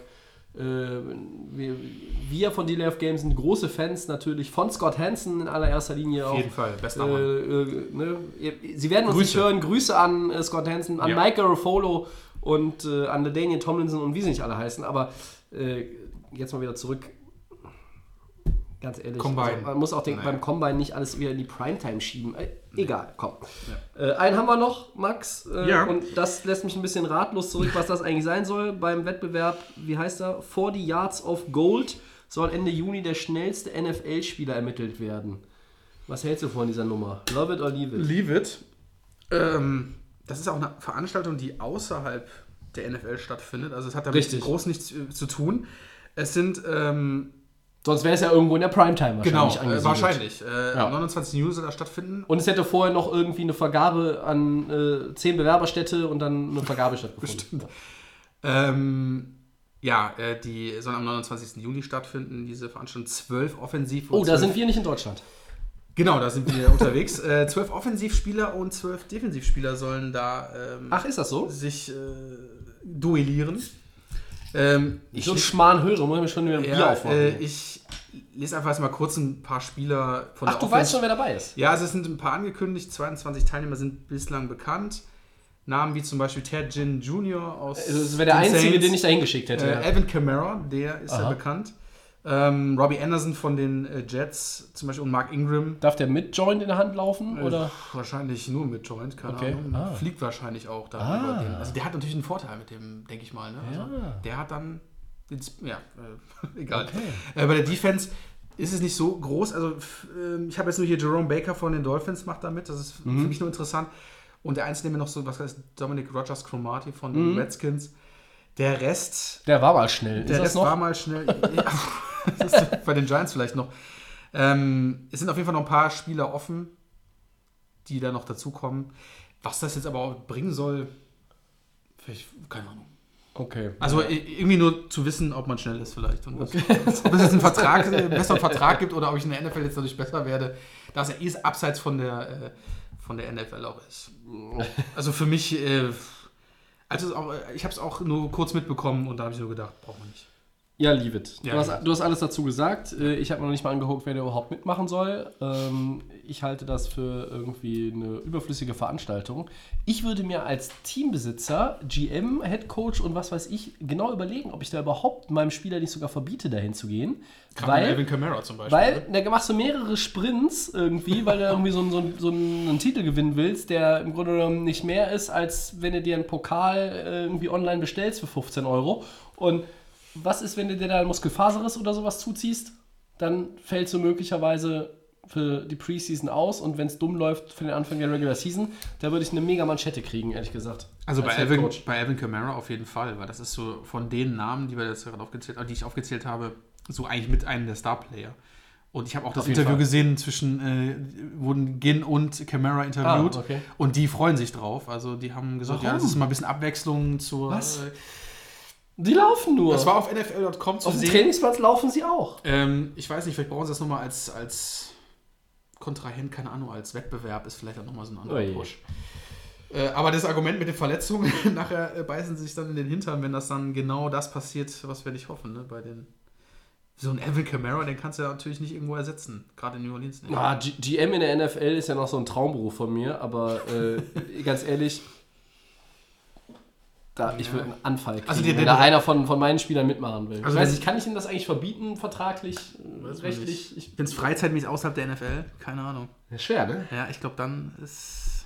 Ja gut, aber du weißt halt auch nicht, was die Jungs sonst machen. Ne? Die können auch auf dem Golfplatz irgendwie in ein Loch treten oder äh, Die beim, tun beim zu- Fliegenfischen Die irgendwie, tun sich zu Hause weh oder so irgendwas. irgendwie abrutschen und irgendwie sich den Knöchel verstauchen. Also gut, wollen wir es jetzt auch nicht höher hängen, als es letztlich ist. passieren. Ja, Ja. Love it or leave it. Äh, beide leave it. ja. Leaven wir behind. Ach, oh, war das schlecht. Äh, okay. Boah. Das ist das Problem, wenn das erste Bier beim Podcast einfach ein kleines Bier ist. Ja? Also wenn das erste Bier ein großes Bier ist, ist das viel besser. Also, äh, kurze Trinkpause, mal wieder. Ja, dann machen wir gleich mal weiter. Segment 4, NFL 100. Das ist ja unser Also, du magst die. Stille nicht, ne? Du willst nicht, dass die Hörer irritiert sind. Kann ich auch verstehen. Ähm, ja, bitte. Moderier mal an. Genau, wir zelebrieren die 100 in der, für die 100. Saison der NFL. Ja. Hat er überall Wir zelebrieren einfach berechnen. runter weiter. Wir sind immer dabei. Äh, benennen wir die 100 besten Spiele aller Zeiten. Das haben wir ja jetzt schon die letzten Wochen gemacht. Ja. Und wir haben jetzt bei Teil 4 die zehn legendären Wide Receiver. Wir haben letzte Woche die Running Backs gehabt. Da, waren wir- einige Namen dabei. Da hatten wir nicht mehr aktive Running Backs gehabt. Aber da waren Heute haben wir auch jemanden dabei. Wer sich in der NFL auskennt, wird wissen, wer es ist. Wir verraten es aber natürlich noch nicht. Stimmt. Der noch spielt. Old Man. äh, aber wir haben natürlich jetzt auch wieder äh, Receiver dabei. Die hat man mit Sicherheit schon mal gehört. Vom Weil man Allerfeinsten. ganz neu äh, bei der NFL mit dabei ist. Vom Allerfeinsten. Ja. Auch aus unterschiedlichen Dekaden natürlich. Genau. Ähm, wollen wir euch nicht länger auf die Folter spannen. mal starten, Tobi. Äh, die, mit dem ersten quasi Mann. Spieler 31 bis 40 unserer äh, nicht sortierten äh, Top 100 Liste. Ja. Starte doch mal. Ähm, ja, sag mir doch mal, wer der Erste ist und ich erzähle was dazu. Ja, das, ich hoffe, dass ich ihn auch richtig ausspreche. Fred Bilentikov, oder? Biletnikov. Biletnikov, genau. Ja. Von den Raiders. Frederick, genannt Fred. Von den Raiders. Ja, Raiders, äh, Super Bowl 11 gewonnen und er war in diesem Spiel, ist er zu was gewählt worden? Der Super Bowl MVP. Danke, so ist es. Ja, äh, Fred Biletnikov, ein ähm, Receiver, ja, der eigentlich immer so als, als, als langsam galt. Also er war nicht unbedingt der Allerschnellste äh, so zu Fuß, aber er hatte unheimlich gute Hände und er hatte ein sehr gutes Spielverständnis. Er war, äh, ihm wurde attestiert, dass er sehr, sehr gut auch die Routen laufen kann. Also das hat auch so ein bisschen seine, seine Klasse ausgemacht. Ja, das ist halt auch, das ist so, wir haben das auch schon in den letzten Wochen ein, zwei Mal gesagt. Äh, manchmal wünscht sich die Fanbase bestimmter Teams, in dem Fall jetzt die Raiders vielleicht, nochmal wieder einen Receiver von diesem Kaliber oder dieser Klasse zu haben. ja schon die Raiders ne? hatten auch nochmal richtig gute Receiver danach. Aber Biletnikov ist natürlich bis heute einer, ähm, der bei den Oakland Raiders ähm, ja, ein, ein sehr, sehr hohes Ansehen genießt. Ähm, immerhin auch einmal Super Bowl gewonnen. Wir haben heute ganz andere Leute hier in unserer, Ja, äh, in unseren zehn Leuten der Top 100, die leider nie in diesen Genuss kamen. Aber gut, nicht jeder gewinnt einen Super Bowl in seiner Karriere, das ist natürlich völlig klar. Ja. Ja, Max, dann darfst du dich äußern zum nächsten Mhm. Kandidaten. Das ist der Kollege Chris Carter. Chris Carter.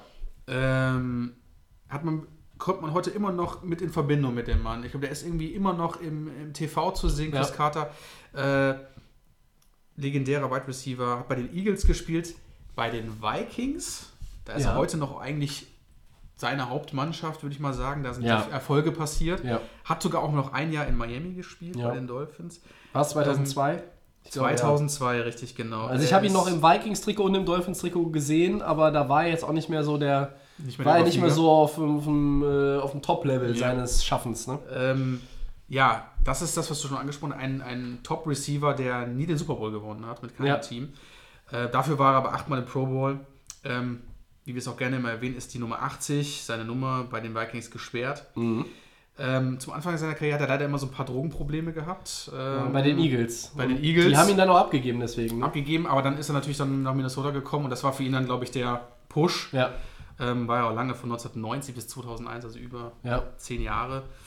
Und ähm, wie gesagt, äh, kommt oft immer noch vor, wird oft irgendwie als äh, Moderator irgendwo in einer Show, ich glaube bei NFL Network kommt er mal vor und äh, ist wie gesagt heute immer noch sehr aktiv. Ähm, hat auch den Bart Star Award, weil wir hatten ja vorhin schon erwähnt, hat er auch ähm, Ah, ja. bekommen. Und ähm, ja, also wie gesagt, einer von den 50 besten Vikings-Spieler ever in der Liste.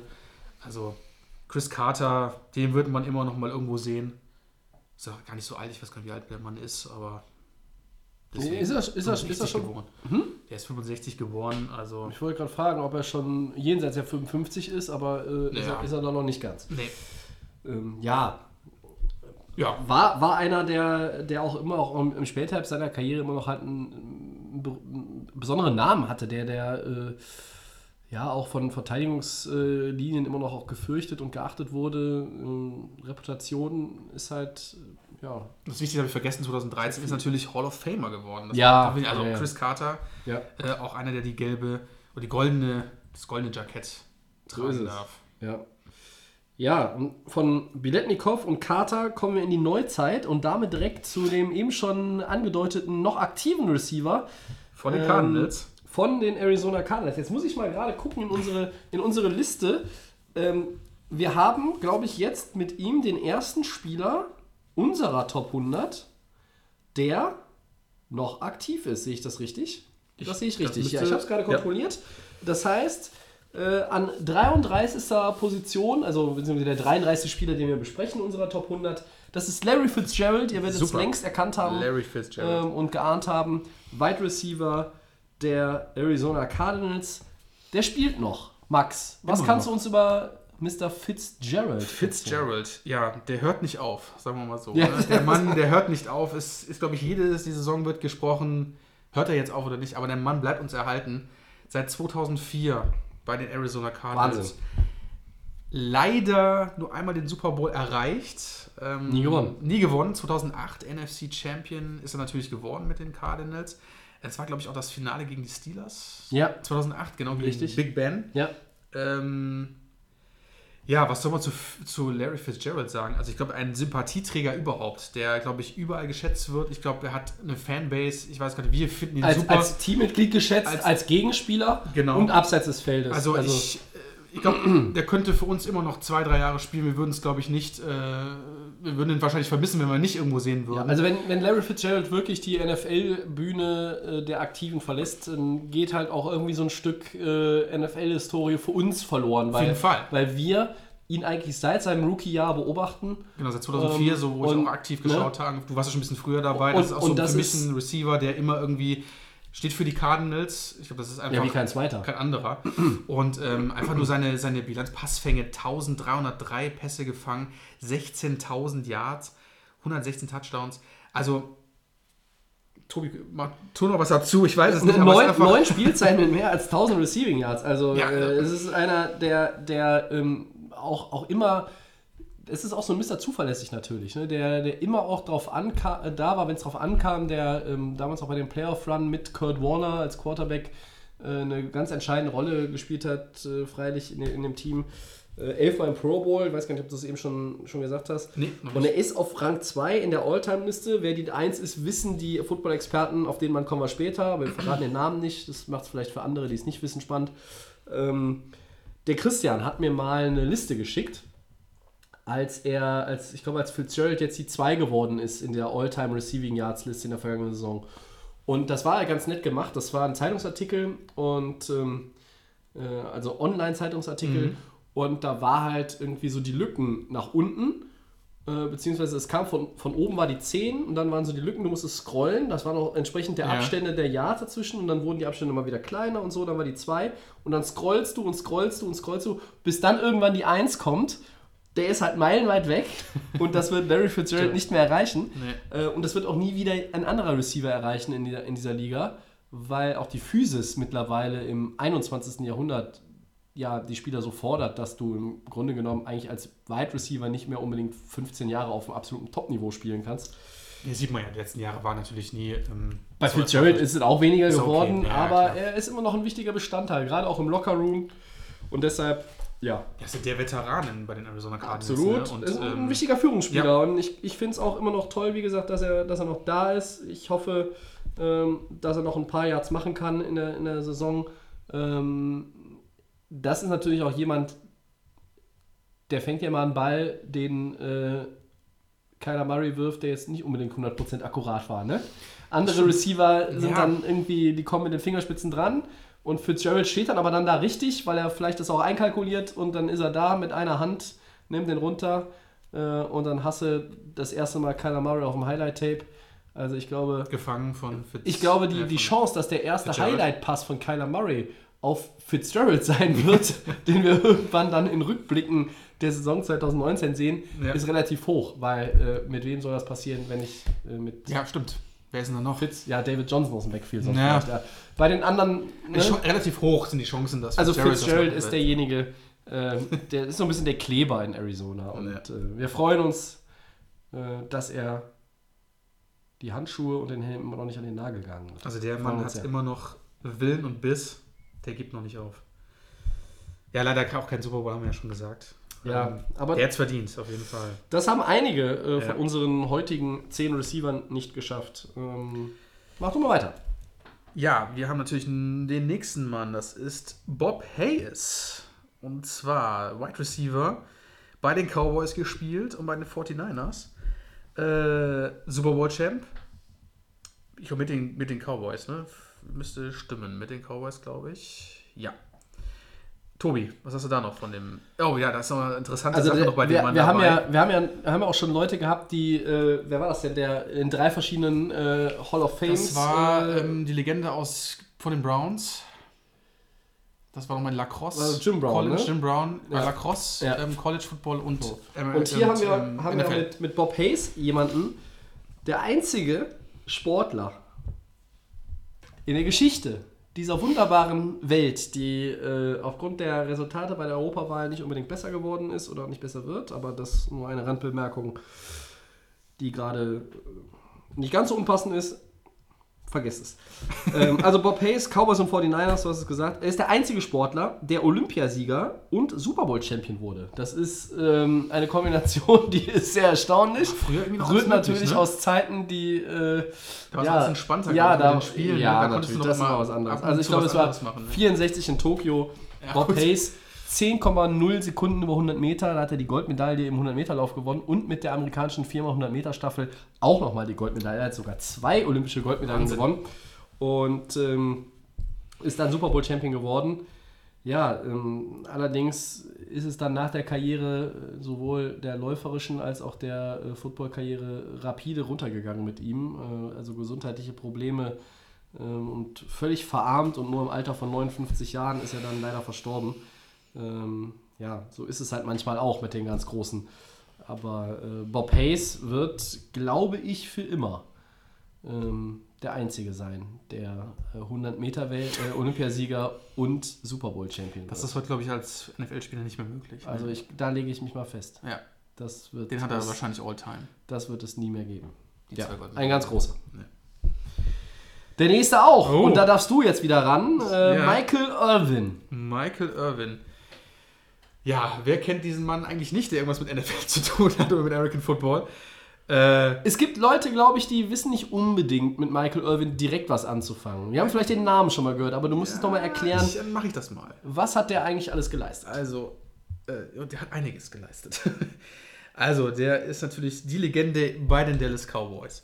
Äh, Im Team mit Troy Aikman und Emmett Smith. genau, also ähm, von Miami, von, von, von der Miami University äh, Mhm.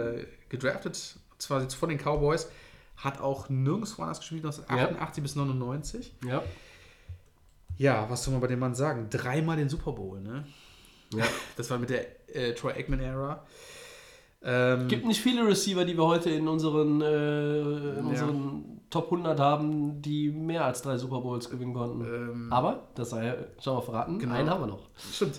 Ähm, natürlich Hall of Famer, was ist anders zu sagen? Äh, fünfmal Pro Bowl. Ähm, ist eigentlich immer auf NFL Network zu sehen, gerade vor den Spielen, wenn auch Ja. äh, mit Rich Eisen und Co. Ähm, werden da immer die Picks gemacht, äh, wer gewinnt und viele Analysen, also ein fester Bestandteil auch. NFL Ja, gehört am, am Spieltag zu dem Expertenpanel mit Genau. Kurt Warner, mit Rich Eisen. Rich Eisen ähm, Ähm, und ist auch sehr viel auch am Rande, das heißt auch sehr viel am Spielfeld. Ähm, Ja. Gerade auch bei den beim äh, als Fun-mäßig ist er dann, auch, wie gesagt, bei Pro Bowl, der ist auch bei den Combine dabei. Also irgendwo ist er immer involviert, also man sieht ihn eigentlich immer irgendwo.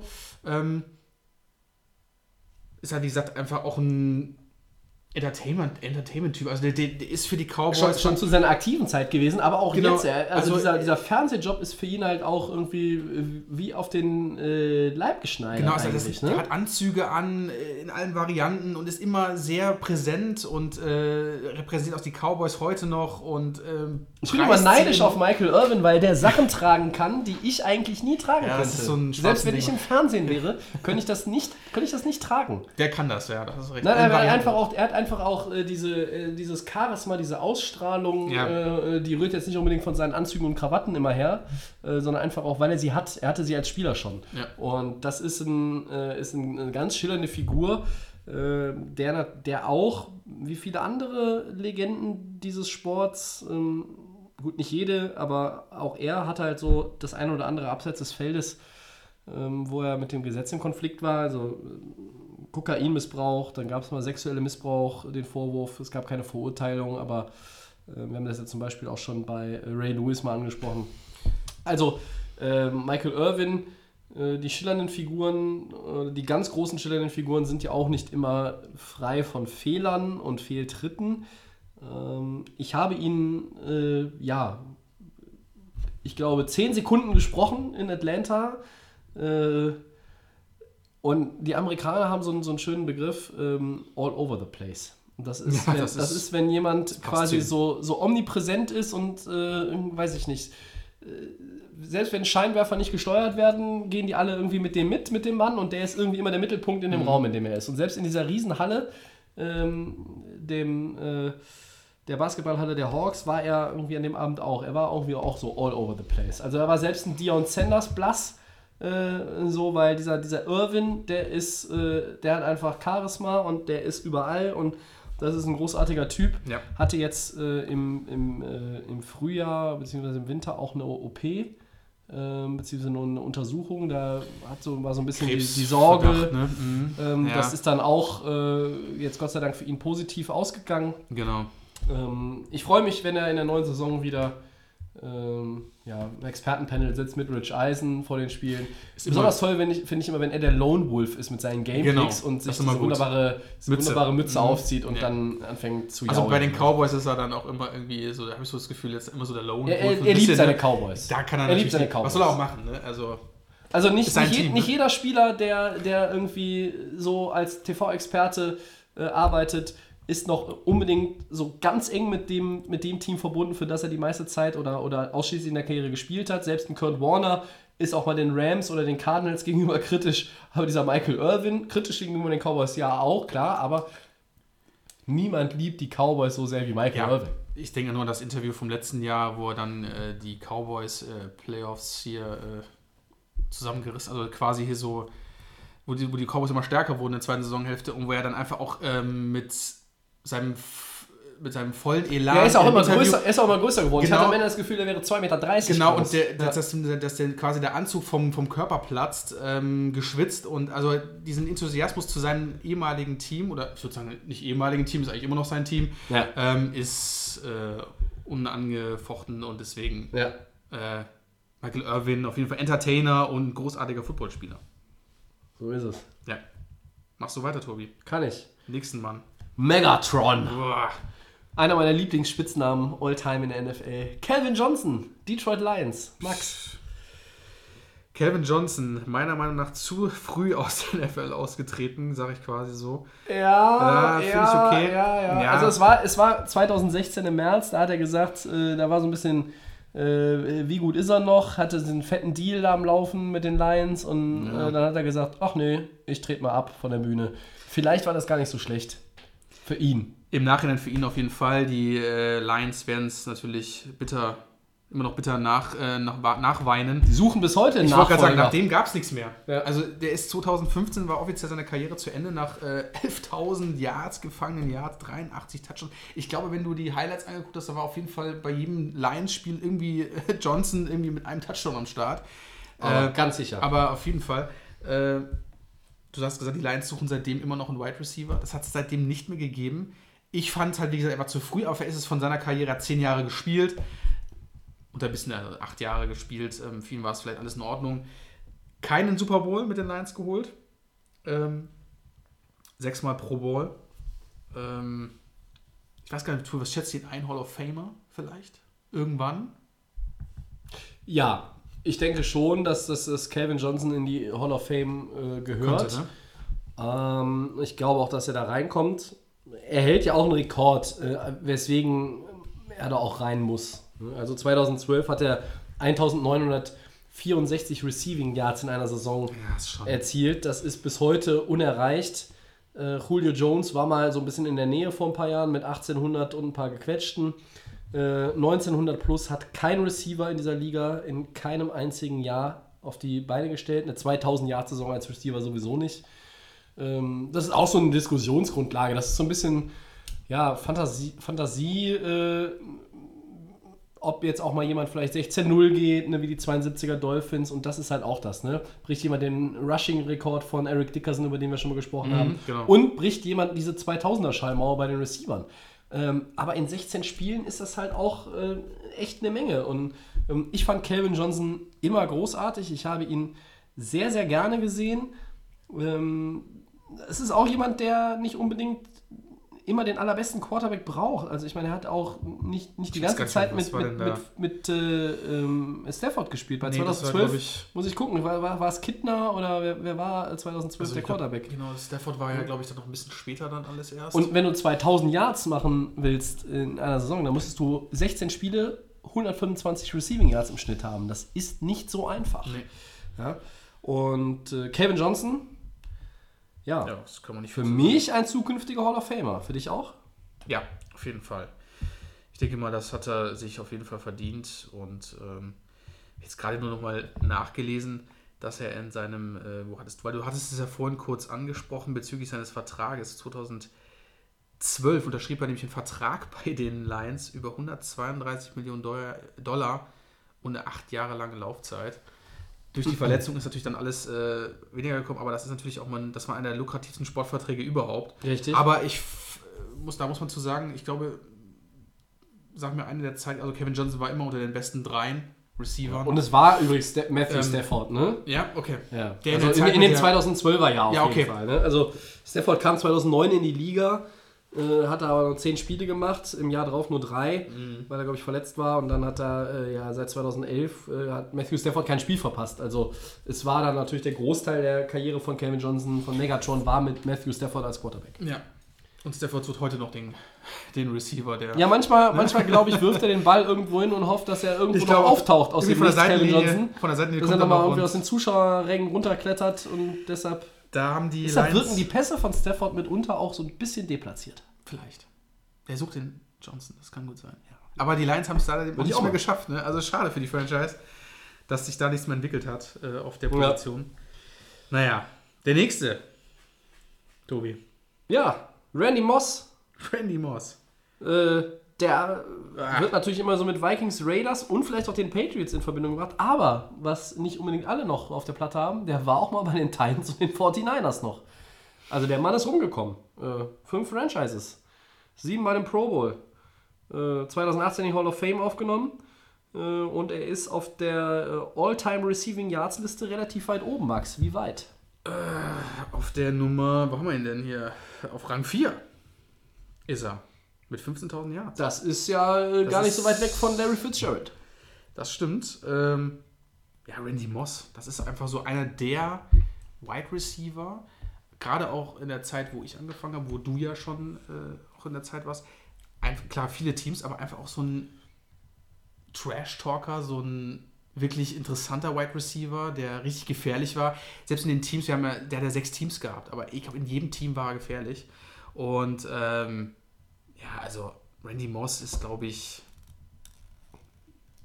unsere Generation, ne? Also wo wir angefangen haben, so die, die Zeit, ähm, gab es eigentlich, glaube ich, gut, wir kommen noch auf einen Mann gleich noch, der auch noch eine Ja. Rolle spielte, aber so, Ja, die Connection bei den Vikings, so Dante Culpepper und Randy Moss, die war schon, das war schon eine war besondere. schon richtig gut. Er hatte auch eine gute Connection mit Tom Brady. Nicht jeder Receiver in New England, ähm, der auch eine gewisse Reputation hatte, war jetzt äh, übermäßig erfolgreich. Also das, ne, nicht, dass man, wir sagen immer, die Patriots machen aus allem und jedem was.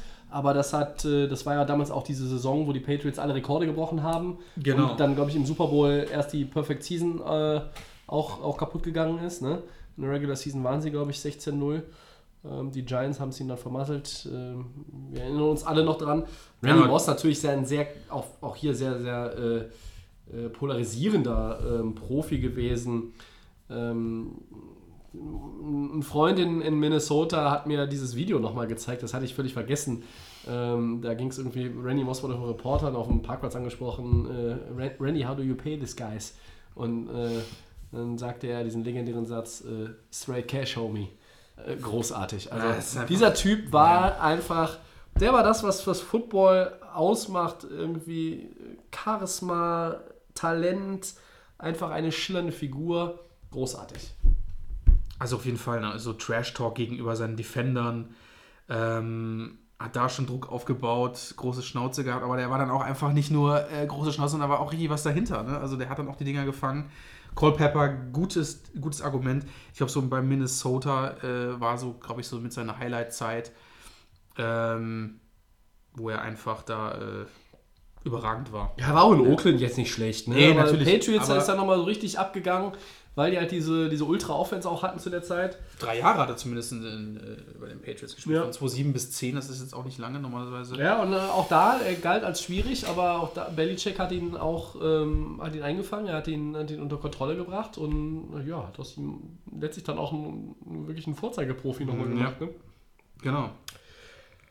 Ja, und irgendwie, wenn man Randy Moss sagt, muss man auch welchen. Mann, Terrell Owens. Ja, Auch ein ganz, ja, ganz großer Spieler. Ich glaube, so Wide Receiver, krasseren somit gibt es auch in der Zeit. Also gab es in dieser Zeit, wo er gespielt hat, auch bei vielen Teams war er natürlich unter Vertrag. es gibt ja Parallelen zwischen Owens und Moss. Viele Genau. Teams, Viele äh, Teams. fast, ähm, fast die äh, äh, selbe Anzahl von Yards. Also äh, T.O. hat 650 oder 640 mehr, ist damit auf Rang 3 mit 15.934. Sechsmal im Pro Bowl statt siebenmal wie Moss. Ähm, auf fünf Teams, für die er aktiv war und auch im selben Jahr, nämlich 2018, in die Hall of Fame. Fame. gekommen, genau. Ja. Also, Was hast du für Erinnerungen an Terry Owens? also bei den 49ers auf jeden Fall große Erinnerungen. Das heißt, äh, da gibt es die legendären Celebrations, die er mal nach einem, Touchdown gemacht hat. Ja. Das heißt, entweder mit diesen, ich weiß gar nicht, wie heißen die Teile bei den Cheerleadern, diese Pompons oder wie diese Ja. Dinger genannt werden, da hat er mitgemacht oder er hat auch ähm, mit dem Popcorn sich in den Helm geschmissen und hat dann den, was war das, ich glaube, der war könnte auch bei den Cowboys gewesen sein, aber ich rede es einfach allgemein von Ja. seiner Karriere. Ähm, da gab es noch was mit dem Stift, Tobi, da hat auch noch was gemacht. Ja, dann aus dem, aus dem Stutzen quasi um Socken den Sharpie rausgezogen und den Football signiert und den dann nach dem Touchdown weiter äh, Genau. verschenkt. Das war auch die wunderbare Zeit, als Touchdown Celebrations äh, noch äh, Gegenstände äh, mit involviert waren, äh, die dann auch irgendwann eine Strafe immer nach sich gezogen haben, aber das war trotzdem unterhaltsam. Ich vermisse diese Zeit nach wie vor. Ähm, ich bringe dann immer gerne den Kollegen Joe Horn an dieser Stelle an, der dann Der mal seine Mama mit dem Handy angerufen hat Ja.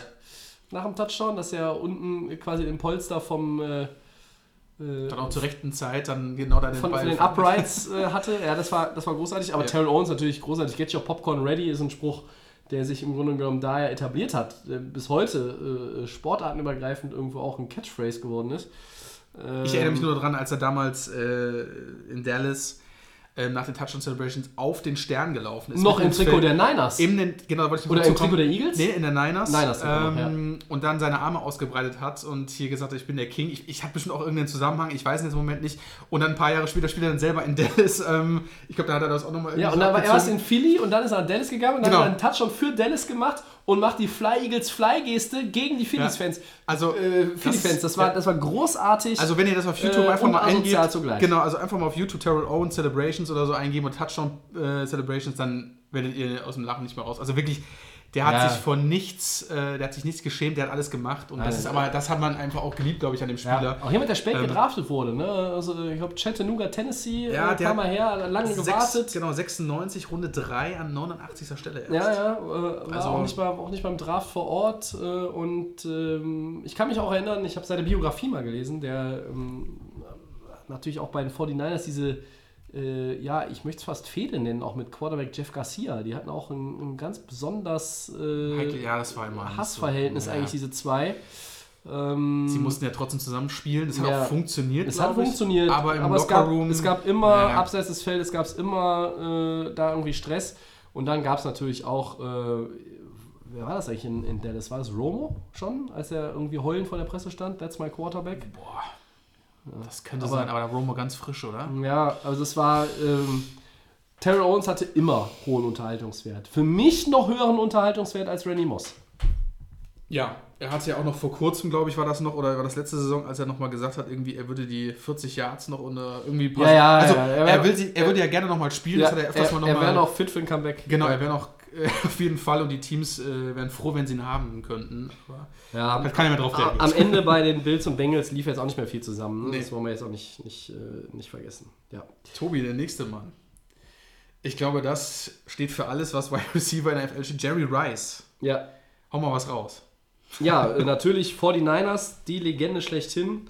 Ähm, eine Franchise, die da super viele äh, legendäre Spieler hatte. Ähm, Steve Young, Joe Montana, ähm, Ja, Colin einfach- Kaepernick. ähm, nein, also Jerry Rice natürlich die Nummer 1, äh, was die Receiving Yards angeht in der NFL. Ähm, zwei- 22.895 und jetzt nochmal zurück zu Larry Fitzgerald. Das sind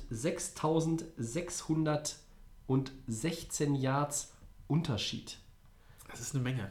Fitzgerald ist Mitte 30, der müsste noch sechs Jahre spielen und dann immer eine 1000-Yard-Saison Wer posten weiß. und das macht er schon seit Jahren nicht mehr. Also von daher, das zeigt mal, wie schwierig das ist, diese Zahl.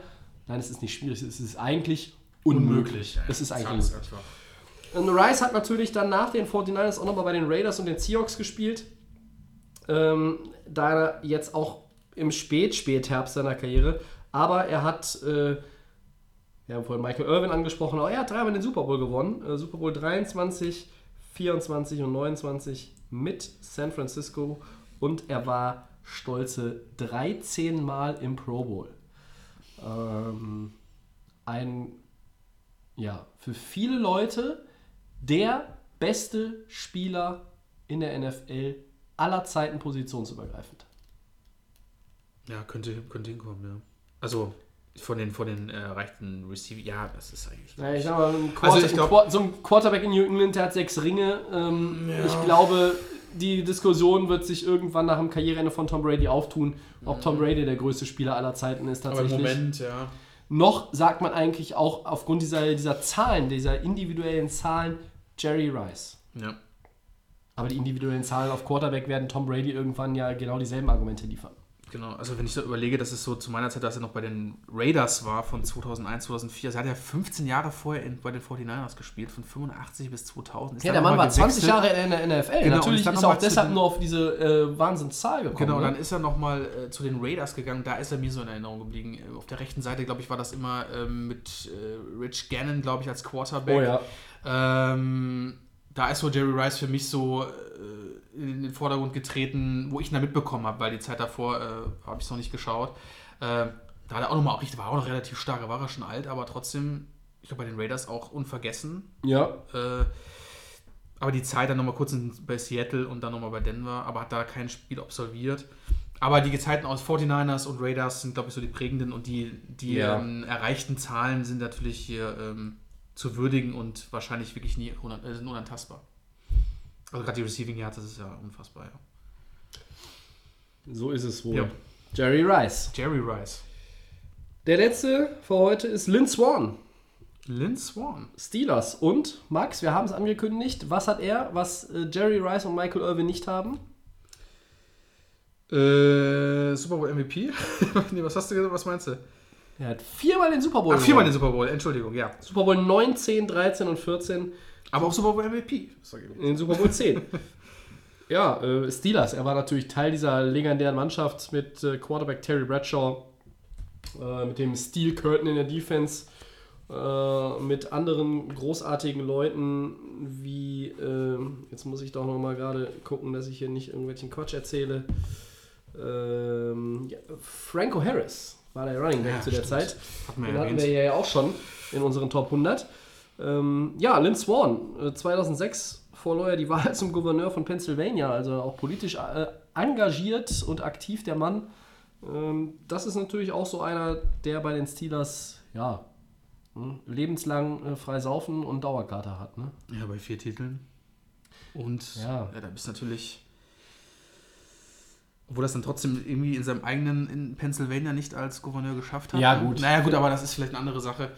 Äh, ja, ich glaube, das ist auch einer der Spieler, der da in Pittsburgh unvergessen ist. Kennen wir jetzt auch nur aus den Geschichtsbüchern, wir Genau. zwei natürlich, aber er soll hier heute nicht unerwähnt bleiben. Er passt hier auch auf jeden Fall rein und gehört für uns definitiv zu den 100 besten Spielern Mhm. der 100-jährigen NFL-Geschichte. Alleine schon, äh, weil er ein ganz wichtiger Bestandteil dieser dominanten Steelers seiner Zeit war. Das- Genau, wo du ja schon gesagt hast, ist dieser harte Football damals in Ja. Pittsburgh gewesen. Äh, die ja da, glaube ich, auch alles, ja, wie gesagt, vier Titel, alles gewonnen. Ne? So ist es. Ja. Gut. Dann sind die NFL 100 mit dem vierten Teil durch. Wir haben 40 Mann äh, untergebracht. Ja, da waren Ja. einige, ja, eigentlich waren nur gute Spieler dabei, Natürlich, aber wie gesagt, ähm, äh, namhafte Leute, die auch jetzt, wie gesagt, junge Zuhörer, Nächste Woche gibt es die nächsten Schon 10. gehört freuen wir uns drauf. Dann sind wir bei den Four Downs. Ja, Bitteschön. Erstes Down. Four Downs, da sind wir wieder. Ich starte mal. Ähm, wir hatten es kurz angesprochen. Adama Kung Su ist jetzt offiziell ein Buccaneer Ja. und spielt 2019 für, für, die, für dieses Team und hat äh, dafür oder bekommt dafür 9,25 Millionen Dollar. Tobi, ist das zu viel für den Nein. jungen Mann? Nein, nein, weil Sue ist mit seinem Jahresgehalt jetzt irgendwo, glaube ich, um Platz 10 seiner Position angesiedelt. Und ich glaube, wenn man sieht, wer davor steht und wer dahinter steht, äh, gibt es ja Online-Listen, kann man sich alles angucken, dann ist das, dann ist das passend. Ja, wir hatten ja gesagt, das ist einer der ähm, Free Agents, der noch äh, offen war vor ein paar Wochen. Ja. Und ich denke mal, der ist bei den Buccaneers ganz gut aufgehoben. Der spielt wieder in Florida, wie er vorher auch im Ja. Miami gespielt hat. Ähm, ich denke, das ist für die Buccaneers auch gar nicht mal so schlecht, ähm, so einen starken Spieler zu haben, weil er ist immer noch einer der besten Free Agents auf dem Markt gewesen, meiner Meinung nach. Und Mhm. ich finde 9,25 Millionen Dollar ist da vollkommen in Ordnung. Okay. Ja. Zweites Down. Adam Pac-Man Jones hat seinen Rücktritt erklärt. Ähm, wusstest du, dass er überhaupt noch aktiv war? Äh, Ich dachte, der wäre Nein. schon, der wär schon längst in Rente, dachte Äh, ist, ja, es ist leider äh, ein Cornerback, der, äh, ja, es ist wieder Bengals-Thema, ne? Also es ist wieder das Bengals-Thema. Ähm, ist jetzt nicht so im Vordergrund gewesen, hat auch bei vier Teams gespielt: Titans, Cowboys, Bengals und bei den Broncos. Ja, das war das letzte Spiel bei den Broncos. Ich glaube, für viele Leute wird es nicht viel sagen. Er hat einmal den Pro Bowl erreicht, ja. äh, sonst nicht viel gemacht. Ich hatte Außer ein paar Suspendierungen. gut, dafür ist er dann. Kannst du gleich noch mal was dazu sagen? Ja, er hat 2018 noch sieben Spiele gemacht, davon zwei als Starter. Äh, 35. Seine Glanzzeit war bei den, bei den Bengals. Auch da hat er aber natürlich seine Höhen und Tiefen gehabt. Ich habe ehrlich gesagt nicht mehr auf dem Schirm gehabt den, bei, ich, bei Denver. ich dass er erinnere mich da daran, dass wir irgendwie den schon mal erwähnt hatten, vor ein paar Monaten mal oder so. Hatten wir den nicht mal irgendwo im Podcast? Mir kam das irgendwie mir kam der so bekannt vor. Aber ist auch egal. Äh, er ist auf jeden Fall nicht mehr aktiv. Deswegen, wir vermissen ihn wahrscheinlich nicht. Ja, es gibt jetzt andere Leute, die, glaube ich, äh, Ja. noch auf, de, auf dem Feld äh, nachhaltigere Spuren hinterlassen haben. Und damit Mhm. ist nicht irgendwelches, äh, irgendwelche unerlaubten Substanzen gemeint, sondern äh, ne, so Spuren von Leistungen. So. Gut. Ich mache weiter. Ja. Drittes Down. Ähm, Nick Bosa und Safety Jim Ward, Jimmy Ward werden den 49ers aufgrund von Verletzungen über mehrere Wochen fehlen. Ist das ein Problem mit Blick auf die Pre- oder sogar auf die Regular Season, Tobi? Also Bosa fehlt mit einer Oberschenkelverletzung, soll spätestens zum Start des Trainingscamp Ende Juli wieder zurück sein. Ich glaube allerdings, dass es vorher passieren wird, von daher das kein Problem. Ward hat sich das Schlüsselbein gebrochen, das sind 8 bis 12 Wochen Pause und du musst, glaube ich, da auch erstmal die Schulter relativ lange stillhalten. Da sehe ich dann schon eher ein Problemchen drin. Aber äh, Du siehst auch bei Bosa kein Problem? nein, bei Bosa sehe ich kein Problem. Ich finde so ein bisschen. Bei Bosa mache ich mir. Ja, du kannst vielleicht, du kommst vielleicht wieder fit zum Trainingscamp zurück, aber wer weiß. Ich mache mir da immer so ein bisschen Gedanken, was dann vielleicht irgendwie danach, ob da nicht vielleicht irgendwie alles richtig abgeheilt ist oder ob sich da nicht irgendwie doch noch wieder was in, der, Okay. in dem Trainingscamp wieder da irgendwie was zuzieht oder irgendwie das wieder sich da neu öffnet, keine Ahnung. Also Jimmy Ward okay, aber bei Nick Bosa, gerade das ist ja auch der Pick für die 49ers. Naja. Ja, aber offenbar für die 49ers nicht, dass es wieder so endet wie letzte Saison, dass irgendwie wieder so Star-Player ausfallen. Und dass auch Garoppolo, Christians Lieblingsquarterback, Ja, äh, dann auch wieder mal. Ja, wir kündigen schon mal an, äh, möglicher, also aller Voraussicht nach, äh, The Return of the Christian nächste Woche im Podcast. Ja, viertes. Down. Max, der Draft findet 2021 im wunderschönen Cleveland statt und 2023 in Kansas City. 2022 ist allerdings noch nicht von der NFL vergeben. Ähm, wir wissen ja, dass es 2020 in Vegas ist, dieses Jahr war es in Nashville. Mit Blick auf 2022, welche Stadt wäre denn mal dran? Hm, welche Stadt wäre dran? Ich habe überlegt, wo ist viel Tourismus, aber Vegas hat es, ist ja schon quasi jetzt das nächste. Cleveland ja eher weniger, Kansas natürlich auch nicht so Tourist, aber ich habe gerade für San Francisco Okay. würde ich irgendwie so, ist eine große Touristenstadt, kann man dann wieder auch ein bisschen mal mehr auch das Nicht-NFL-Publikum auf sowas ziehen. Finde ich bei Vegas genau richtig eigentlich, Ja. weil du einfach so dieses Ganze auch mit dem neuen Team, dann mit den Raiders irgendwann. Ähm, ja, so San Francisco, obwohl ich ja auch irgendwie der Fan immer von New York war, aber was sagst du denn für, für, eine, für, für Ähm, Stadt? also wenn wir über die USA reden, hätte ich Honolulu äh, vielleicht als Vorschlag. Die haben den, ja den, haben den ja den Pro Bowl dauerhaft vor vielen Jahren schon weggenommen. Deshalb würde ich sagen, warum macht man da nicht mal den Draft? Ja, das könnte doch ganz lustig werden. Und ansonsten schlage ich einfach mal vor, vergebt den NFL-Draft, weil die expandiert doch sowieso so gerne und verteilt an äh, äh, Städte, wohin auch immer, irgendwelche Spiele. Macht den Draft doch mal in Deutschland. 2022 Draft in der Sportstadt Düsseldorf. Ich bin dabei. Da bin ich, da ziehe ich aber mit.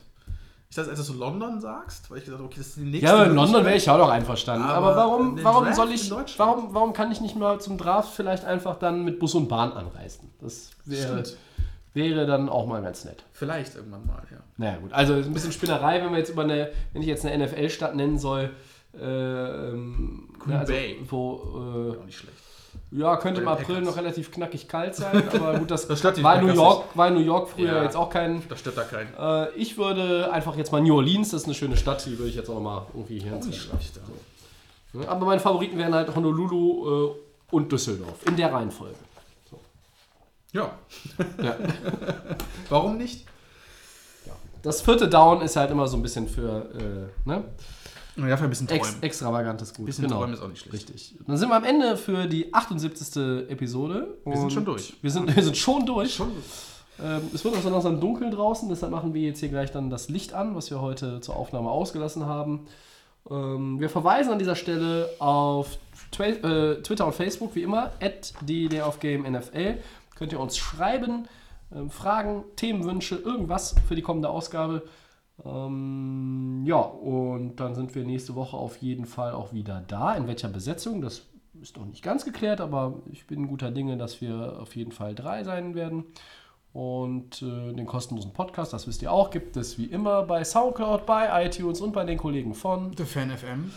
Das ist korrekt. Ich bedanke mich, Max. Danke dir, Tobi.